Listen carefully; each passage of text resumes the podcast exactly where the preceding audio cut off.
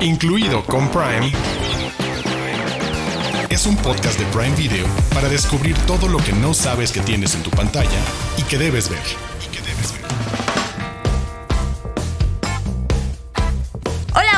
Amigos y amigas, están escuchando Incluido con Prime. Este es el episodio número 13 de este bello y hermoso podcast con recomendaciones para ver en Prime Video. Yo soy Diana Su, me toca contarles en esta ocasión que tenemos un programa bastante variadito en cuestión de géneros porque vamos a pasar por comedia y humor negro, ciencia ficción y vamos a terminar con thriller de espías. Y además quiero decir para dejarlos picados que vamos a estar platicando de una de las que es para mí de las mejores series que he visto este año. Así que eh, espero que ya con eso tengan muchas, todavía más ganas de quedarse y acompañarnos en estos minutos que, que siguen del programa. Me acompañan mis queridísimos Arturo Aguilar y Héctor Portillo. Hola amigos. Presenten, ¿de qué vamos a hablar? Ah, hola, hola. Mira, yo estaba muy confundido cuando estábamos viendo todas las cosas del programa porque dije, ¿qué tiene que ver todo esto? ¿Cómo, cómo es que un solterón va a ir con un vaquero de ciencia ficción? Pero ya entendí, mira, son hombres alfa, ya, ya, ya entiendo de qué se trataba esto. Y yo, no, yo voy a hablar de un hombre que no es tan alfa, porque vamos a hablar de cómo sobrevivir soltero la segunda temporada. Nos tocó echarnos un maratonzote de todos los episodios, así que vamos a contarles qué tal estuvo. Hola, y sí, el complemento es esa serie que Diana Su ya ha descrito como quizás una de las mejores del año, si no es que de la temporada, Outer Range, esta mezcla de ciencia ficción y western protagonizado por Josh Brolin. En breve estaremos platicando de esta que también coincido hasta donde he llegado y no he llegado al final aún Está a diferencia buena. de Ana Su, extraordinaria. y Bond, James Bond. A propósito del reciente ingreso de la colección de todas las películas de la franquicia que ya están disponibles en Prime Video, vamos a platicar un poquito de ello y de nuestros James, James Bonds favoritos. Y James música. Bondes. James Bondes. Favorites. Sí, Y por eh, supuesto que tenemos las Prime News como cada semana, noticias de lo que viene en los próximos meses y que no se pueden perder. Comenzamos, ¿estamos listos? Vamos. Los de casa. Los de casa. Títulos originales y exclusivos de Prime Video. Los de casa.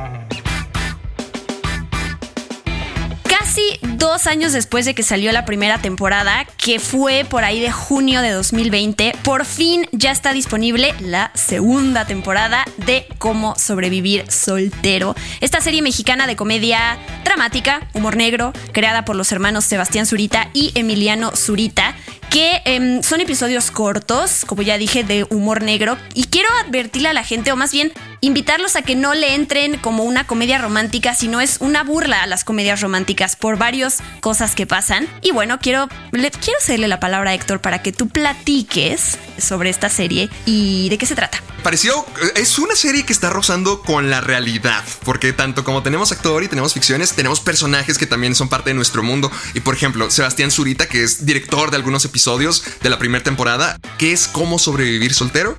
Esta es la historia de Sebastián Ibarra, que se supone que fue un actor muy popular durante un tiempecito porque sacó una película que se llamaba Despechados y todo el mundo la amaba. Es la comedia romántica mexicana que todo el mundo adora y se ha hecho de todo. Se ha hecho eh, Despechados en hielo, Despechados Safari, Despechados ahora en 3D. Entonces ya su vida realmente se ha estancado demasiado. Cuando decide que es momento, ya es momento de pasar a algo nuevo, tiene que crecer, tiene que seguir con su vida. Y bueno, qué mejor forma que hacerlo que ya, de cerrar, terminar con el nudo, atar el nudo y casarse. Casarse con su protagonista, de hecho, que también es actriz. Eh, Se conocieron en, en Despechados y a ella le ha ido mejor. Ella está haciendo películas para festivales, su carrera está floreciendo y él solamente está en el olvido. Entonces, la noche donde finalmente decide proponerse ante todo el público, ante toda la prensa, ah, resulta que su novia lo estaba engañando.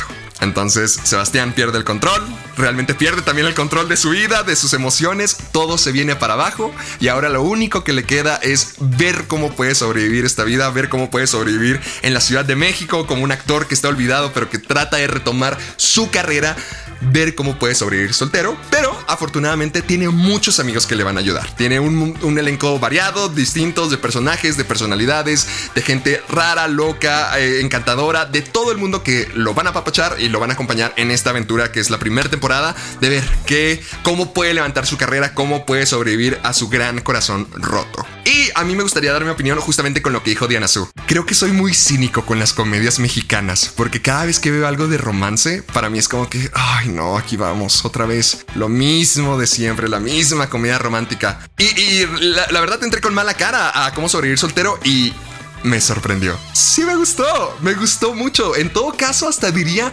que es un comparativo a un Friends mexicano ya saben, amigos en sus 30 que están tratando de encontrar su camino por la vida, mientras que se enamoran, mientras que conocen, y cada quien tiene su personalidad y se van ayudando. Y, la verdad es que esta serie sí me gustó, claro, no todos los chistes pegan, pero me gustó sobre todo el roce que tiene con la realidad. Por ejemplo, para la, gente que no ha tenido la oportunidad de ver cómo sobrevivir soltero, en el segundo episodio vemos cómo Sebastián se une a un culto.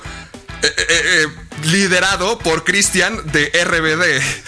Entonces e, e, es, algo muy absurdo, es algo muy estúpido, pero es algo muy chistoso también. El, que era el templo de las risas, el templo de las sonrisas. O sea, es, un humor muy absurdo a veces, que sí puede caer en sus típicas, eh, eh, en los típicos tropos de cuando ves amigos congeniar con amigos, de que, ay, ¿quién está teniendo sexo con quién? Ay, vamos a, tengo que enamorarme, chala, la, la, la. Pero la verdad es que se meten en aventuras muy, muy chistosas y muy entretenidas y el elenco está fenomenal. O sea, la, la caracterización de cada uno de los personajes es muy buena. Ah, sale Tato Alexander, que es el amor de mi vida. Esa actriz de primera, la, amo. La, amo en la vida real y aquí la detesté. Es como que esta amiga, eh, la, hippie, la, rara, la libre, la que está en contra del sistema. Entonces está muy chido. Realmente cuentan con muchos actores. Por ejemplo, yo no me esperaba que Memo Villegas estuviera aquí. Memo Villegas, que es nuestro teniente harina. Él es mi crush de, México. O sea, es un súper actorazo también. Y, y toda la serie está repleta de eso. Y vamos viendo diferentes personalidades como Sebastián hace castings con Marta Gareda o aparece Pepillo Origel contando chismes. Cristian Herrera de RBD es, un líder de culto. O sea, está muy curioso. Badir Derbez, que sale mucho al final, se convierte en una figura muy importante.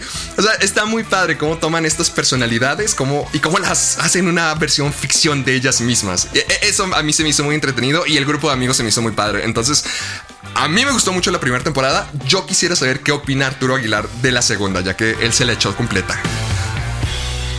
Pues creo que sigue haciendo un buen trabajo. Yo también no la había visto. La verdad es que también me sorprendió. Y como dices, dependiendo de gustos dentro de las convenciones, de cómo juega con la historia de amigos y las dinámicas de, de amigos con este tono de comedia romántica y como dice Diana Su, con cierto humor. A mí me llama la atención cómo sigue desarrollando una parte atractiva que es la sátira hacia el propio medio del entretenimiento, de los espectáculos, de la música, incluso de otros negocios a lo que se dedican los otros amigos y la crítica de ciertas empresas y cómo trabajan y las relaciones con otros papás, me parece también entretenido y divertida esa otra parte que tiene como los segundos niveles cuando nos asoman a los universos de los personajes secundarios. Me parece también muy atractiva. Y eso, el cómo se va a resolver un giro importante que, que, que sucede al final de la primera temporada en cuestión de eso, la resolución o lo que parecía encontrarse como solución de esa situación inicial de, oh, pues, me acaban de romper el corazón y ya no quiero nada y me está yendo del carajo además en mi carrera y, de repente aparece alguien que le pone una sonrisa y demás y hay un giro, vamos a ver esa resolución junto con esa historia paralela interesante de tono satírico sobre el propio mundo del entretenimiento y el espectáculo. Sí, yo me sumo a estas palabras lindas que estamos diciendo sobre la serie, porque también la pasé bastante bien viéndola a esto, a esto del giro de la comedia romántica y cómo se burlan de ciertas cosas, también se le suma esto que dice Arturo de la industria del entretenimiento. Hay un, hay un, como este personaje, Sebastián Zurita, interpreta también a un actor, ¿no? Como es esta, esta mitad realidad y ficción dentro de lo que es su vida personal y su, y este personaje que interpreta. Él está haciendo una película y el director de esa película es el director más pretencioso del mundo. El que, divo. El divo que va a terminar cancelando su película porque porque piensa que nadie la va a entender. Entonces, ¿para qué, para qué la hace, no? Y entonces, todo ese tipo de burlas a la industria, o sea, se me hace que a nivel guion, estos hermanos ahorita entienden y como tienen mucha experiencia de estar trabajando con diferentes personas, supieron de dónde agarrarse para poder reflejar esos momentos de la realidad, que la verdad es que sí son muy caricaturescos y pues, todos nos Lo que hemos su o le hemos ofrece. pasado. Lo que agente, sí, la verdad, sí, es, es la verdad, sí, sí, sí la recomiendo también. En la primera temporada cuenta con 10 episodios de media hora. Esta segunda cuenta con 8 episodios. Ya están disponibles como, como dijimos. Y pues no sé si quieren agregar algo más de, de la soltería. Héctor, algo que quieras platicar sobre este tema, sobre tips. Ah, no, porque pues no, no tiene nada que ver conmigo. Yo no soy. ¡Ay! Quedan grabadas No, esas nah. palabras. Quedan grabadas esas palabras. No, lo, lo que dijo Arturo Aguilar ahorita fue exacto, de que llega alguien a tu vida y va, todo se levanta. Sí, tiene razón, qué, qué bonito es- está todo. Pero yo me sentí identificado con Sebastián. Yo soy una versión de, de podcast. Muy bien, ya nos contarán qué les parece cuando la vean. Close Up. El invitado de la semana.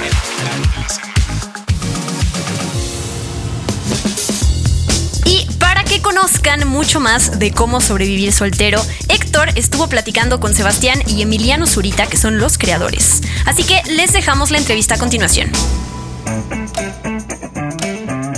De tantas series de comedia acerca de un grupo de amigos que tenemos ahorita en televisión, ¿qué creen que es lo que tiene cómo sobrevivir soltero que la hace resaltar por encima del montón? Híjole, creo que hay, hay muchas cosas. Eh, primero tenemos un sentido del humor mucho más irónico, mucho más oscuro. Creo que incluso las bromas no son tan, tan light, tan fresas. Creo que hablamos de temas mucho más tabús, más oscuros.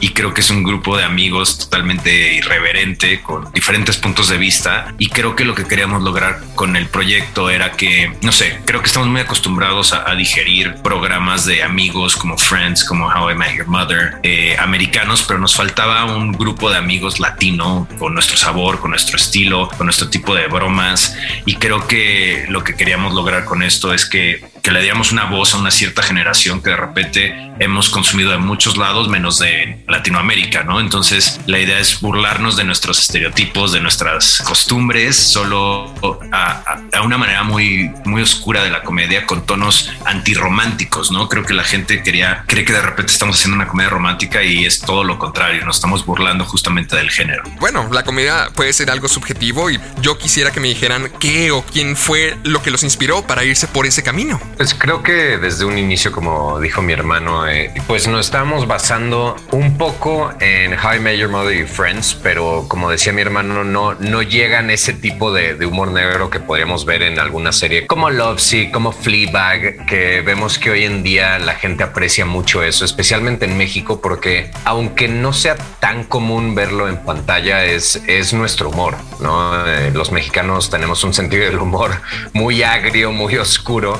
Y, creo que desde un inicio, cuando buscábamos la identidad de nuestro show, era hacerlo 100% honesta desde un lado que todo el mundo se puede identificar en, en todas las facetas de- del show, ¿no? De, desde la comedia, desde la manera en que hablan los personajes, los temas de los que hablan, también las partes dramáticas, eh, hacerlas desde un lado que la gente pueda decir, yo he vivido ese, ese momento, yo he visto ese momento con, con mis familiares, con mis amigos, y de ahí encontramos algo que desde la primera temporada la gente se vio muy identificada con todos los personajes de alguna manera u otra, y eso es lo que intentamos hacer hasta mucho más en la segunda. ¿Cómo fue su proceso de decisión para decidir quiénes iban a ser los amigos que se quedaban y quiénes eran los que iban a quedarse fuera? Justo yo creo que ha de haber sido uno de los, de los castings más exhaustivos que ha habido aquí. Eh, realmente casteamos a medio mundo. La idea es que queríamos que si vieras la pantalla no eran un grupo de actores contratados, ¿no? Este, eh, creo que lo más importante era la sinergia que ellos podían tener.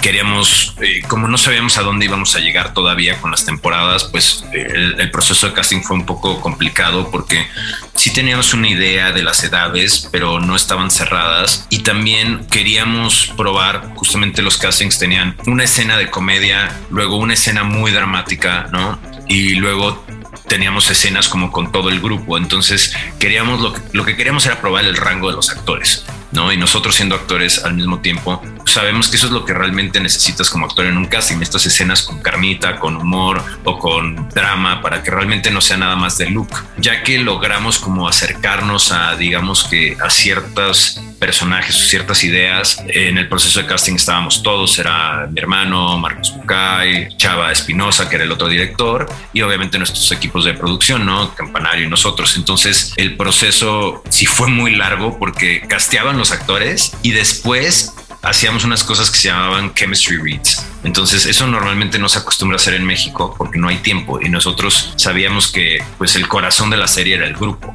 Entonces si ese grupo de amigos no se sintiera eh, realmente pues como lo que son amigos, eh, no iba a funcionar. Y había actores que eran muy buenos, pero simplemente cuando se ponían con otros, la química no era la misma, ¿no? O sea, no, no jugaban tanto. Entonces había mucha improvisación. Entonces de repente hubo personas que hicieron callbacks seis, siete veces callbacks y luego llegaban a la, al lugar de casting y, y de repente tenías a los tres que estaban compitiendo contigo uno tras otro porque iban a entrar con el grupo que ya estaba preseleccionado y entonces los casteábamos a todos con uno. Entonces, realmente fue un proceso bastante complicado como actor, pero creo que esa fue la maravilla de, de, la serie. O sea, realmente tenías actores que se merecían estar ahí y luego el destino también te juega ciertas cosas y aparece la gente necesaria en los momentos adecuados porque hubo de todo antes, ¿no? Entonces, de repente, eh, la idea de eso es que, que también este negocio es mucho de suerte y también tuvimos la suerte de que tenemos los, para mi gusto, los actores que hicieron crecer la serie más. Quiero saber qué se siente poder decir, mostrar y gritar todo lo que quieran sin censura, porque a veces pareciese que les vale que hay una cámara enfrente, que nomás están hablando su corazón. ¿Qué tan liberador es eso? ¿Qué, como, como actor, ¿qué se siente poder sacar todo lo que tienes dentro? Bueno, para nosotros desde el proceso de, de escritura de guiones siempre era de qué podemos hacer que sea súper irreverente, que la gente no se espere, que sea un tono muy distinto. La verdad es que es que Amazon nos dejó hacer el 98% de las cosas, pero e, es algo muy padre porque de, desde un inicio teníamos muy claro que si iba a ser una serie moderna que hablaba de relaciones y temas modernos, eh, pues teníamos que hacerlo, como te decía, de una manera muy honesta, sin sin, sin intentar censurarnos a nosotros mismos, ¿no? Porque creo que estamos eh, ahorita en una era de, del cancel culture que a veces dices, no, mejor no hablo de esto porque entonces se va a salir de contexto y no sé qué. Y para nosotros era, ponemos todos lo, lo, los temas eh, de hoy en día que la gente habla, que la gente quiere ver a otras personas hablar de eso y tener todos los diferentes puntos de vista, ¿no? Eh, algo que siempre uso de, de ejemplo es el personaje de Billy Boy, que desde la primera temporada es un personaje nefasto, es machista, homofóbico, eh, tiene todas las cosas terribles, pero en vez de pretender que ese tipo de personas no existen, al revés, le dimos un poco de atención y de ahí sale mucha comedia, ¿no? Porque de una parte tú como espectador dices, este güey es un estúpido y también es muy interesante ver que pues también le hace la vida imposible a personas, especialmente como Fabiana, que es todo lo opuesto. Ver las conversaciones que tienen entre ellos es algo muy chistoso y al mismo tiempo tiene algo que decir, ¿no? De, pues hay gente así y si lo tienes en pantalla y sientes que es un güey detestable, pues dices, pues así no hay que ser, ¿no? Y por qué lo detesto tanto es porque es así, así, así. Y también es algo que hicimos muy adrede en la segunda temporada con Fabiana, que va a enseñar, va de maestra a una escuela de monjas, que ese es un poco su, su lucha, ¿no? De entender que en esta escuela eh, las están educando de cierta manera como para ignorar el mundo exterior y Fabiana al revés, ella dice, pues viven en, en una era que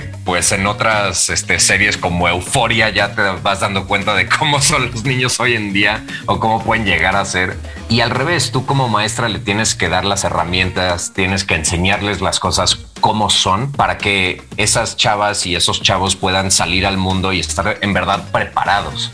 Y creo que es muy interesante toda esa storyline porque además de ser muy cómica, sí tiene cosas que decir sin, sin andar... Eh, tratando de lecture a la gente, pero eso es, es algo que siempre vimos con, con toda la serie, que es agarrar todos los temas tabús, ponerlos en la pantalla y generar conversaciones a través de eso que que te dan cosas dramáticas y cosas muy cómicas al mismo tiempo. Y ya finalmente para dejarlos libres, me gustaría que me pudieran platicar, o más bien que le platicaran todos nuestros escuchas, por qué deberían de ver la serie. Hay gente que vio la primera temporada, hay gente que no. Esta es una oportunidad para jalar a todo el bonche. Entonces, ¿por qué creen que la gente debería de ver cómo sobrevivir soltero? Siento que es una, es una serie muy fresca, entretenida, se te va de volada.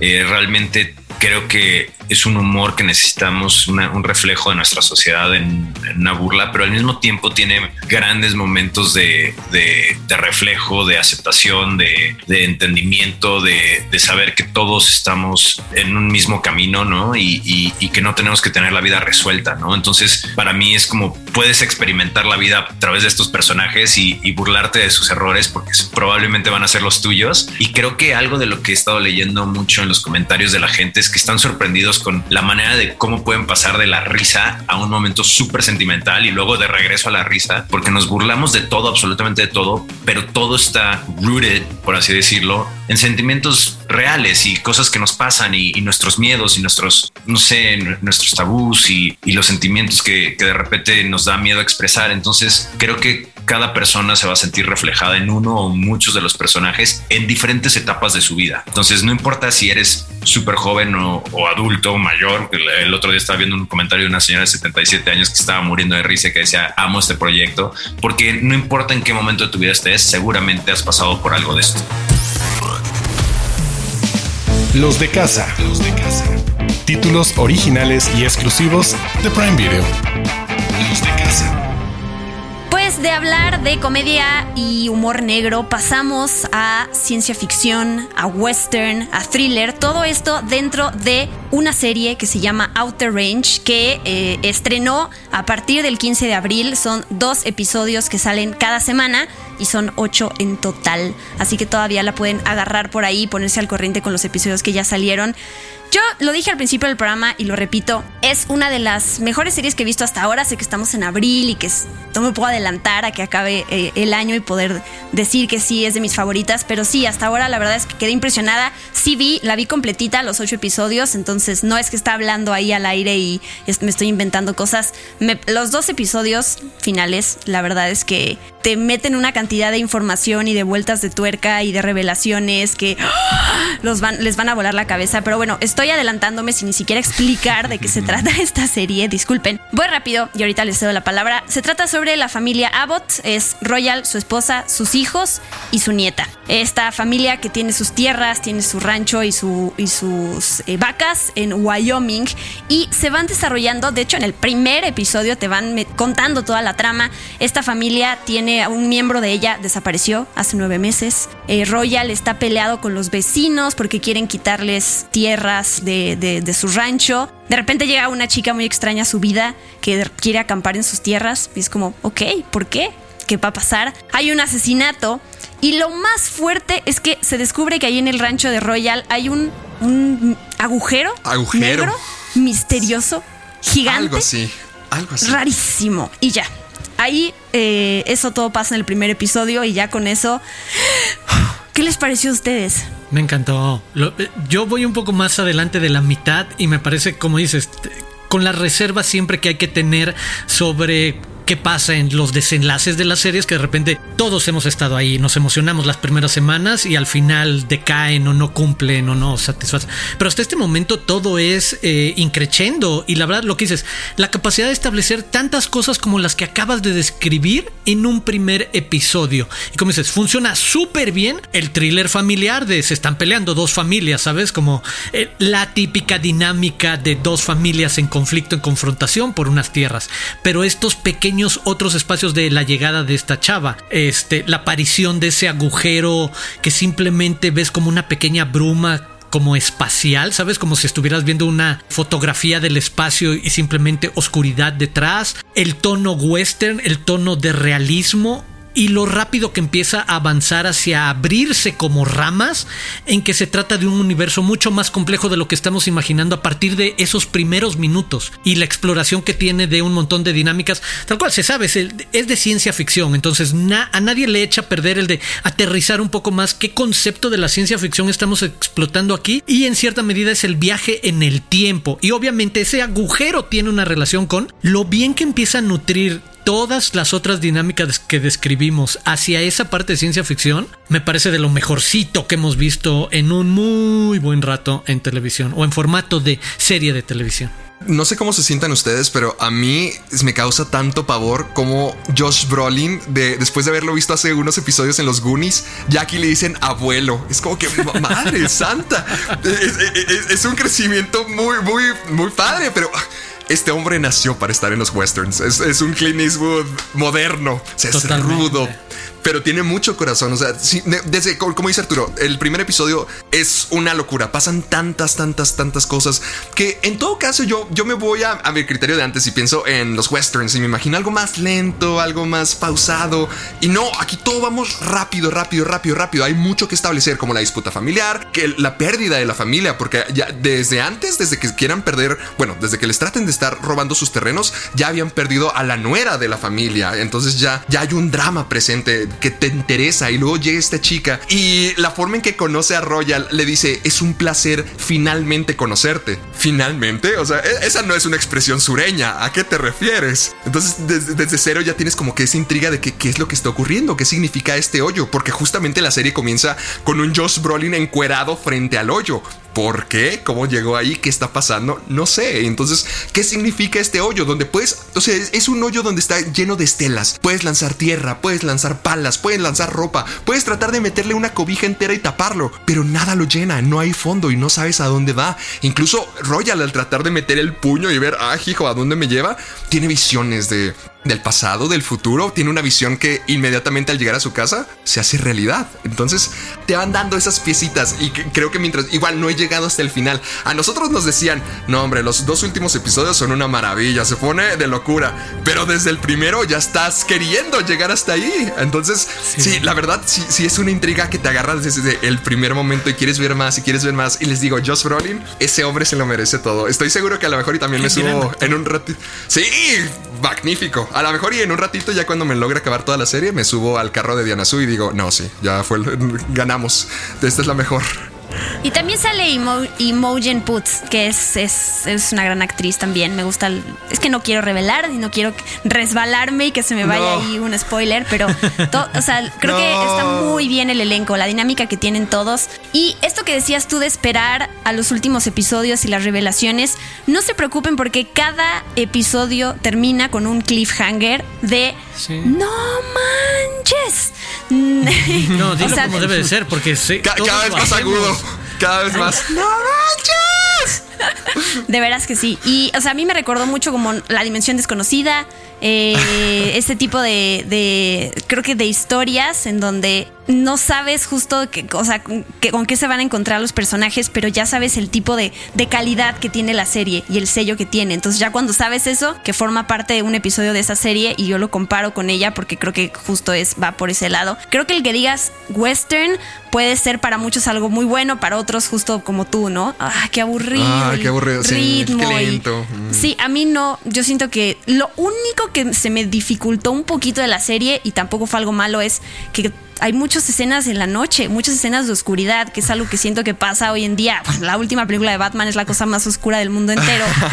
ya estoy, estoy acostumbrada a, a, que hay que ver las cosas con la luz apagada y eso también te mete en... ¿Qué, qué opinaron rápido de los momentos musicales. No porque haya canciones que la, o sea, no es que canten, no es un musical, pero siento que hay varias cosas que se cuentan a través de música, que ponen una canción y hacen que los momentos se aceleren. Los momentos, sobre todo dramáticos, los cuentan a través de solamente close-ups a los personajes y una canción que hasta puede ser como de contraria al momento triste que estamos viendo y la canción es alegre. ¿Se dieron cuenta de eso también? Hay una exploración muy buena en eso, en incluso elipsis de tiempo, en recurrir a otras formas, en cómo reduces en lugar de que te lo cuenten, que es como la típica salida fácil que un personaje lo diga en voz alta, no, aquí sí lo están utilizando de otras maneras y me parece que es enormemente creativo la forma en la que están decidiendo contarnos la, historia y eso, encontrar recursos bien creativos para hacer que avancen las cosas y pasen muchas en poco tiempo sin que se resulte mareador o que nos perdamos en todo esto. Así que les recordamos, a partir del 15 de abril ya estrenaron los primeros dos episodios y van a ver dos nuevos cada semana con un total de ocho episodios. Desde las profundidades. Joyas de Prime Video. Por fin tenemos la oportunidad de platicar sobre un tema que sé que a los tres nos gusta muchísimo y que por tiempos y vacaciones y cosas de la vida no habíamos podido tener aquí en el podcast, pero no queríamos dejar pasar. Desde hace tiempo se anunció que Amazon había adquirido MGM, eh, los de MGM íbamos a tener muchos títulos de, de, MGM y todos estábamos esperando las películas de James Bond, las 25 películas de la colección de Eon Productions y no sabíamos. Hasta que ¡pum! de repente se anunció esa hermosa noticia de que ya están disponibles, este, que están escuchando esto, ya están disponibles todas esas películas. Y la verdad sí es, es, fue bien bonito porque cuando se anunció eso en redes sociales, mucha gente leí que ponía como, wow, lo voy a maratonear con mi papá, con mi mamá, por fin se las voy a poder poner a mi hijo. O sea, siento que es un momento bien padre, ajá, sobre todo familiar, para decirle, hijo, hija o tío, abuela o whatever, es, yo vi esta película cuando era pequeño y a ti te toca este James Bond y les quiero preguntar a ustedes, pues con qué James Bond crecieron, eh, no sé, su, su, canción favorita de, las, de la franquicia James Bond. Hay tantos temas que podríamos sacar, ahorita hay que limitarnos a algunos, pero empecemos con esa pregunta de no su favorito, sino con qué James Bond crecieron. Han crecido, como si ya tuviéramos 95 años. Pues, el, mío, el mío está muy fácil, porque yo no, bueno, crecí poquito con Pierce Brosnan, pero digamos que después de Golden Eye ay, como que no tiene las mejores películas. Entonces prefiero irme con, Daniel Craig, que tiene 50 y 50. A, mí me tocó crecer con él y todavía puedo recordar mi primo, o sea, vi Casino Royale en la televisión, vi Quantum Solas, o sea, no les presté tanta atención. Pero me acuerdo que cuando mi abuelo quiso llevarme a ver Skyfall, madre de Dios, o sea, desde que escuchas a Adele, ya, o sea, ya sabes que esto va a estar increíble. Eh, ahorita vamos a hablar de villanos, me imagino de canciones también, pero es que todo en esa película me pareció, me hizo fanático de Bond al instante. Eh, desde Javier Bardem, que era un gran villano, todo James Bond, que ya no se sentía como el típico eh, mezclado, ¿qué? Mezclado, no frito, como sea la, frase. Todo eso, o sea, me, me gusta mucho, mucho, mucho Daniel Craig por lo mismo, porque era un Bond un poquito más diferente, un poquito más humano, que sí ya habíamos visto parte de esa humanidad en Timothy Dalton, pero este me gustó, o sea, me gustó mucho y creo que cada película cada vez, cada vez se volvía más humano, cada vez iban fuera del molde de este galán conquistador de chicas que salva el mundo y se convertía en una persona que realmente admiraba y que quería seguir en esta travesía. El pobre ya se quería retirar. Daniel Craig ya no quería ser James Bond desde hace mucho tiempo, pero aún así se, fue en una nota muy alta. A mí me tocó crecer con Pierce Brosnan ya empezando a ir al cine cuando ves el regreso de la franquicia y los grandes estrenos, pero previamente sí había sido de poder ver vía VHS, sobre todo este, la etapa de Sean Connery y ya tenerlo como sí, el gran referente del cine de acción que durante años había nutrido a este gran espía internacional que difícilmente se ensuciaba, que siempre podía cumplir las misiones más complicadas este, con esta elegancia y porte y seducción y demás de total macho alfa, hoy totalmente políticamente incorrecto. Pero creo que también me tocó en los 90 ese reseteo de la franquicia hacia de nuevo un blockbuster con Pierce Brosnan, que no fue, creo yo, la mejor encarnación. Y más adelante a mí me, gustó mucho la parte de la etapa de Daniel Craig por la parte mucho más visceral y este y salvaje y a, nivel de sobre todo la secuencia inicial de Casino Royale que me parece un gran reinicio de la franquicia a inicio de siglo con Daniel Craig la corretiza de parkour que hacen este en los primeros minutos. Me encanta el tipo de ritmo que le da a la película y, y la presentación que hace de otro tipo de espía internacional el del siglo XXI este sí te va a pegar una corretiza de 20 cuadras hasta que tú te canses porque él no se va a algo que nunca te hubieras imaginado ni con Sean Connery ni con Pierce Brosnan ni con Timothy Dalton ni con ninguno de ellos A mí me gusta mucho ver eh, la evolución de los gadgets de James Bond. A, a mí me faltan muchas películas, he de decirlo, pero a las que llegué a ver que me pusieron mis papás, hay una, eh, una película en donde James Bond recibe en su reloj un fax y entonces a partir de ahí sale como el, como el- ese tipo de cositas o los efectos, los, los efectos visuales comparándolos con los de hoy, la edición de las películas y las secuencias de acción, eso está bien padre. Creo que ah, también valoras un poquito más el cómo se, se lograban y sacaban las cosas adelante con lo que se tenía en la época de la que la primera película es de 1962, Doctor No, y esta más reciente, Sin Tiempo para Morir, que sí, es muy bonito decir que las, que, o sea, que todas están ya en el catálogo y se pueden encontrar. Les tengo unos datos de la cantidad de películas que hizo cada uno de los, Jam- de los James Bondes, como Oh. dice Héctor, de los James Bondes, y la edad del estreno de la primera película de cada uno. Ahí les va. ¡Hala! Ok. Sean Connery, seis películas. Edad en el estreno de su primera película, 33. George Lazenby, ¿cómo se pronuncia? Lazenby. Lazenby. Lazenby. Una película, edad 30 años. Así que ¡Oh! Muy joven. Hé- Héctor todavía estás, todavía estás. Y Arturo también Ah, todavía yo- puedes, yo podría- porque oh, voy, voy a ir a Sí, exacto al final vamos Roger a llegar Moore. con esas oportunidades para los mayorcitos Roger Moore tuvo, hizo siete películas y la edad de su primera película de James Bond fue de 45 años. Así Madre que mía, ya estaba bien grande. Hizo, es el que Ay. tiene el récord de más películas. Acabas bueno, oye. Arturo. exacto yo a no. meses de cumplir 45 eh nada más recordatorio No, gracias pero ves, por la humillación Arturo. pública yo pensando que todavía podría ser un nuevo James Bond pero Sí, de. No, no, no, bien. Y- hizo siete más, hizo siete más. Terminó como a los cincuenta y tantos. Hay oportunidad. Timothy Dalton, dos películas. En la primera, 41 Ah. años. Pierce Brosnan, cuatro películas. En la primera, 42. Y Daniel Craig, cinco películas. En la primera, 38. Y es curioso porque recuerdo toda esa polémica de cuando tenían que elegir al nuevo, al nuevo James Bond después de Pierce Brosnan. Y Daniel Craig en su momento no fue aceptado. Y ahorita, después de su última película, es como, ay, lo amamos, es el mejor. Sí. Y ahora estamos también en esa encrucijada de quién va a ser el nuevo James ¿Quién Bond. les gustaría? ¿A ¿Ustedes tienen alguna propuesta? Sí, yo sí. Yo fui de la generación etapa en la que quería que Idris Elba fuera James Bond Sí, yo también. Yo también, pero ya, también, yo creo que ya tiene 50 y la años. conversación ya- era- y la conversación se movió que también me parece interesante No, exacto no solo por edad sino a que podría ser una Jane Bond ¿Quién Eh, yo, de Jane Bond? yo, como James Bond, me gustaría ver a un actor que se llama Roger Jean Pache, que es Ah. eh, de Bridgerton, de la primera temporada de Bridgerton. Ah. Ahí es como que se hizo súper súper conocido. Uy, cuando lo vi ahí dije, elegante, este, Diana. este es mi, o, eh, mi, mi nuevo James Bond. O Richard Madden también, en algún punto lo consideré. Ah, estaría padre. Hay gente que quiere a Henry Cavill, pero no sé, como que está muy, muy, muy grande, muy heroico para ser James Bond, creo. Sí, yo no. yo no lo quiero, pero... Sí, no. pero podemos eh, herir corazones.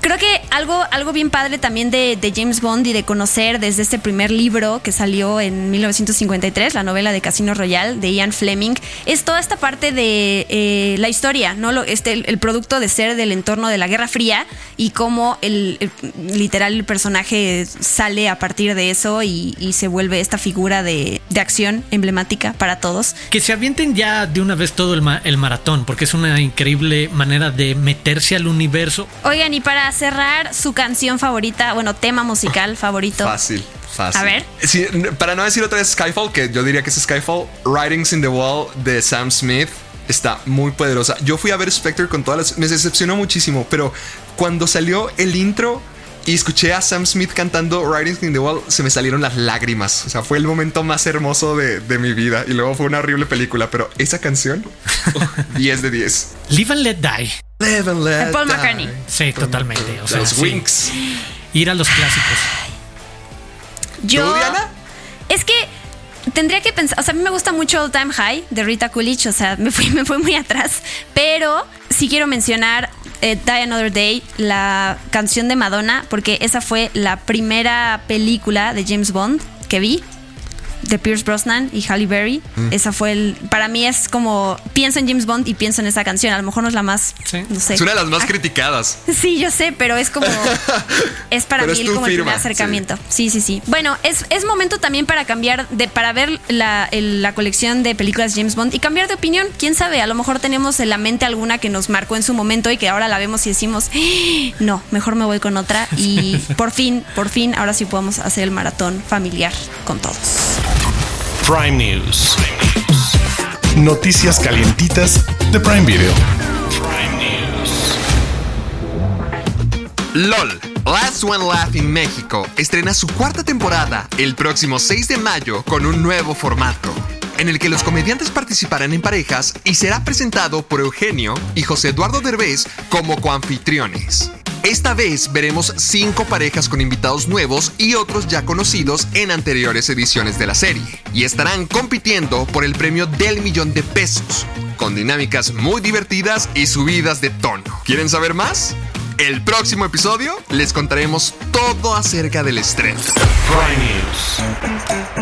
Otro reality que regresa es Making the Cut, dirigida y producida por Heidi Klum y Tim Gunn, que estrenará su tercera temporada el próximo verano con Nicole Richie y el ícono de la moda pop y director creativo de Moschino, Jeremy Scott, que regresan como jueces principales en la búsqueda de diseñadores y marcas emergentes para convertirlos en un fenómeno global de la moda. Muy pronto les daremos más detalles. Incluido con Prime, es un podcast de Prime Video. Antes de irnos tenemos una última recomendación a cargo de Héctor. Sí, el sol brilla, todo es hermoso y el mundo tiene color. Es por eso que les voy a recomendar, ya que estábamos hablando de, soltería. Ay, ¿por qué será? Ah, luego les cuento. ya que estábamos hablando de soltería, ahora yo voy más o menos por la misma línea, pero al final de cuentas hablamos de amor. Vamos a recomendar Loco, Estúpido Amor. Una película de Steve Carell, Ryan Gosling, Julianne Moore, Emma Stone, un montón de gente, un montón de personas que todos tienen una historia de amor que contarte. Eh, a mí, uno de mis géneros principales o uno de mis formatos favoritos es el de las antologías. A mí me encanta que me den varias historias que todas se conecten, que todas tengan algo que decirte. Y en este caso vamos a ver la historia de Cal, un hombre de mediana edad que está a punto de divorciarse, ya que su esposa, Julianne Moore, le confiesa que lo engañó con Kevin Bacon, de todas las personas. Entonces ahora Cal en venganza quiere aprender a ser un todas mías, quiere poder salir, quiere conocer a gente, quiere enamorarse y pues es un señor, ya es un papá de mediana edad, no le sale. Entonces Ahí es donde entra Ryan Gosling, que, que pues, obvio, no tengo que explicar por qué él es el galán de los galanes, por qué parece photoshopeado en la vida real. Él es el sujeto perfecto y decide tomar a Cal bajo su ala y decirle yo te voy a enseñar a cómo, cómo conquistar chicas. Pero eso no es solo, eso no es todo. O sea, vamos a ver distintos estilos de amor. Vemos esta pareja divorciada que se distanciaron, pero también Ryan Gosling, eh, que ha sido un todas mías toda la vida, a la mejor y encontró a la chica que ya, que ya va a matar su soltería, quien es Emma Stone. Y, dato curioso, este es el primer encuentro de los tres que Ryan Gosling y Emma Stone han tenido en la pantalla grande. Ha sido Gangster Squad, La La Land y el primero fue este. Y además también tenemos la historia del hijo de Cal, que está enamorado de su niñera. Así que también, y la niñera está enamorado de su papá. Entonces eh, también tenemos ahí un revoltijo. Eh, Ya sé, ya, yo sé, aquí nos están viendo como que, what the fuck, pero está muy padre. Está, está, está muy padre. O sea, esta película me gusta mucho por el formato, por las historias, por los actores, pero sobre todo porque te habla de los distintos formatos y en formas que viene el amor. O sea, el amor puede ser horrible, el amor te puede destruir, el amor te puede ser muy feliz en un momento, puede ser un montón de cosas, puede ser loco, puede ser tonto. Puede ser estúpido, pero al final de los días es amor. Y esta película te enseña el porqué. Así que si ustedes quieren celebrar el amor, si ustedes quieren brillar tanto como yo me siento estos días, vayan a ver Loco Estúpido Amor. La van a disfrutar demasiado. Bueno, bueno, después de ese empalague de palabras de tan La primavera bonitas. de Héctor Tan bonito. No me importa. Díganme, insúltenme. No me importará. No, está perfecto. Está Bienvenido perfecto, pero. Gracias. Ya somos los tres, al fin. Ya somos los tres. hay que irnos, amigos. Es momento de despedirnos. Ah, aquí es cuando se ponen, ponen el audio de. El- el- ah. ah. Yo soy Arturo Aguilar, me pueden seguir en arroba Aguilar. Ya directamente me toca empezar las despedidas, compañeros. Y los invito a escuchar el próximo episodio de Incluido con Prime y a escribirnos utilizando el hashtag Incluido con Prime. Y por supuesto, invitarlos a suscribirse en Amazon Music o en cualquier plataforma que utilicen para escuchar podcast.